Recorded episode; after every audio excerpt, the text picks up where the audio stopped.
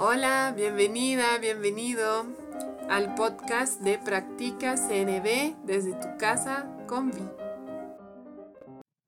Hola, a continuación te voy a leer en voz alta una joya de conexión publicada en el sitio web en español de Wise Heart, diálogo consciente y compasivo.com. Ahí mismo en la pestaña de recursos gratuitos puedes encontrar las joyas de conexión por escrito y te puedes suscribir para recibirlas directamente a tu correo cada 15 días. Estas joyas a mí me sirven para entender cómo integrar tanto la comunicación no violenta como el diálogo consciente y compasivo a mi vida diaria. Espero la disfrutes. Hola, hoy te voy a leer la joya de conexión llamada Límites, el recorrido hasta poder decir no. Escrito por Lachelle Chardet y publicado en diálogo consciente y compasivo.com el 15 de noviembre 2021. Es triste saber que hay personas que vivieron la experiencia de recibir un castigo por establecer un límite o por decir no. Si esto te sucedió y fue una parte significativa de tu crecimiento, es probable que como resultado encuentres que al menos una de estas afirmaciones es desafiante para ti. 1 la capacidad de considerar que tus propias necesidades son equivalentes a las ajenas. 2. La sensación de, entre comillas, merecer consideración y respeto. 3. Encontrarte diciendo que sí cuando quieres decir no. 4 experimentar situaciones en que te, entre comillas, confundes y pierdes tu voz. 5. Imaginar que hay estándares externos que deciden si tus necesidades y pedidos están bien. En otras palabras, buscar validación de las personas mientras estás en un estado de reactividad. 6. Imaginar que hay algún estándar externo que decide si está bien que digas que no. En otras palabras, buscar permiso de otras personas para decir que no. 7. Retirarte o esquivar situaciones en las que podría ser importante establecer un límite.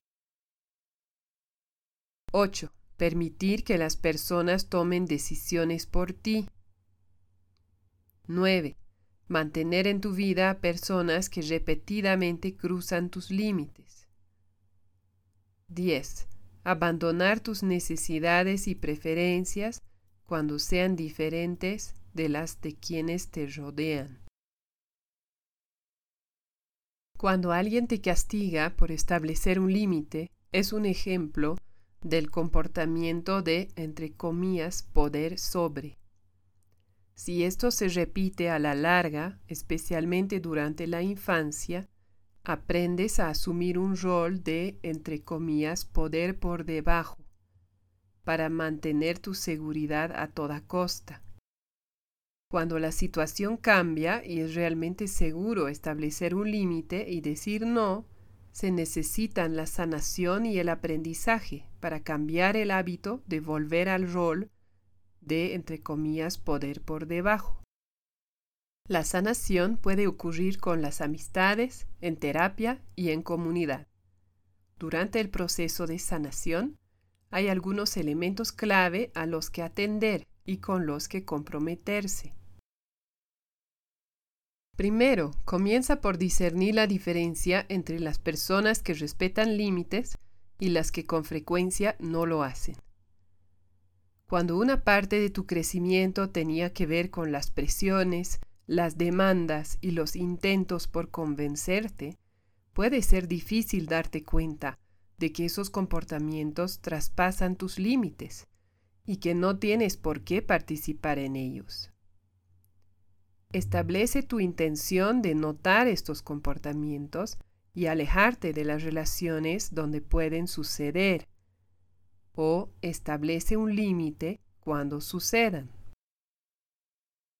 Mantén tu atención en los comportamientos que indican que alguien respeta un límite y dedica tiempo y energía a construir relaciones donde se respetan.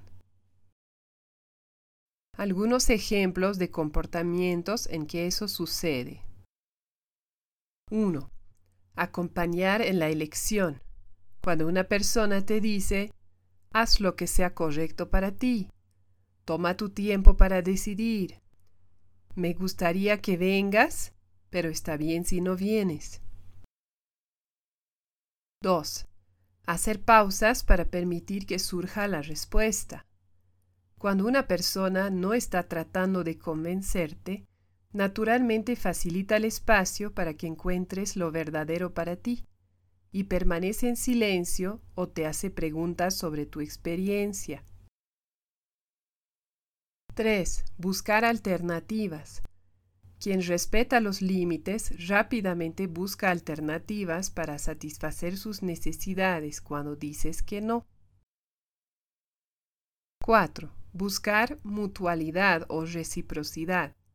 Quien respeta los límites considera que tus necesidades son equivalentes a las propias y por lo tanto presta mucha atención a que el compartir sea mutuo y también el acceso a los recursos. 5. Preguntar en lugar de asumir.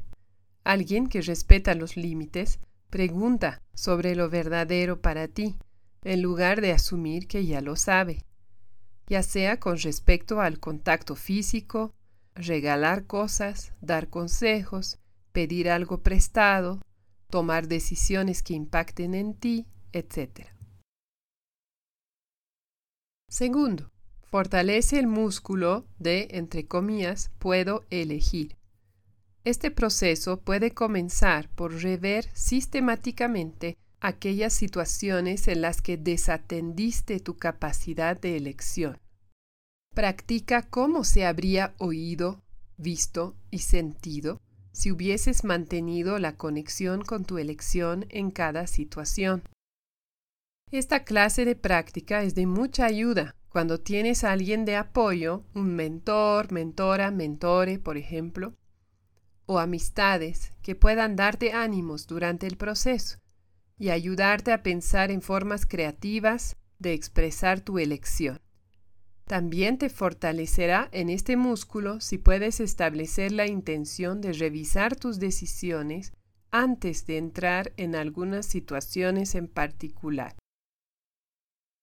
Tercero, busca afirmar la validez de tu experiencia desde un estado enraizado y consciente. La búsqueda de validación en otras personas cuando estás en reactividad puede alimentar un círculo trágico. Pero recibir validación desde un estado en verdad consciente puede ayudarte a recablear patrones reactivos. Puede ser especialmente útil oír a otras personas afirmar tu experiencia de un traspaso de límites. Si esto no es fácil para ti, es probable que tengas el hábito de dar explicaciones o justificar el comportamiento de las personas cuando rompen los límites.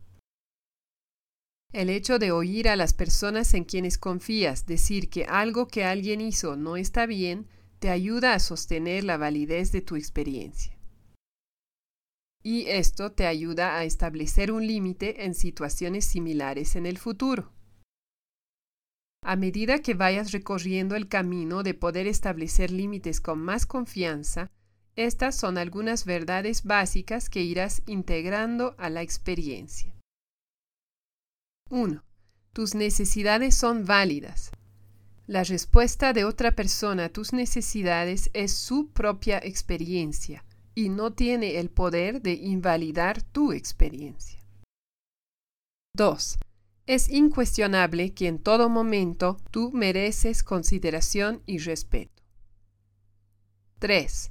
Decir no siempre es una opción y puedes acceder a ella continuamente.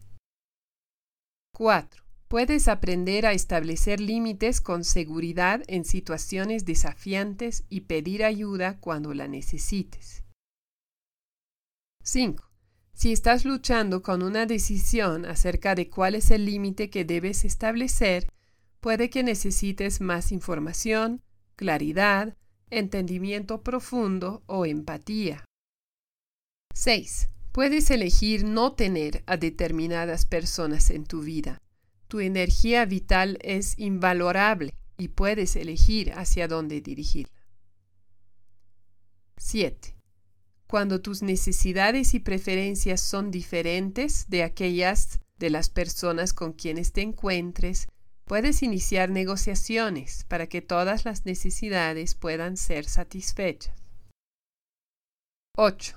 Cuando no quieras contribuir a la necesidad de alguien, es su responsabilidad hallar a alguien más que le ayude.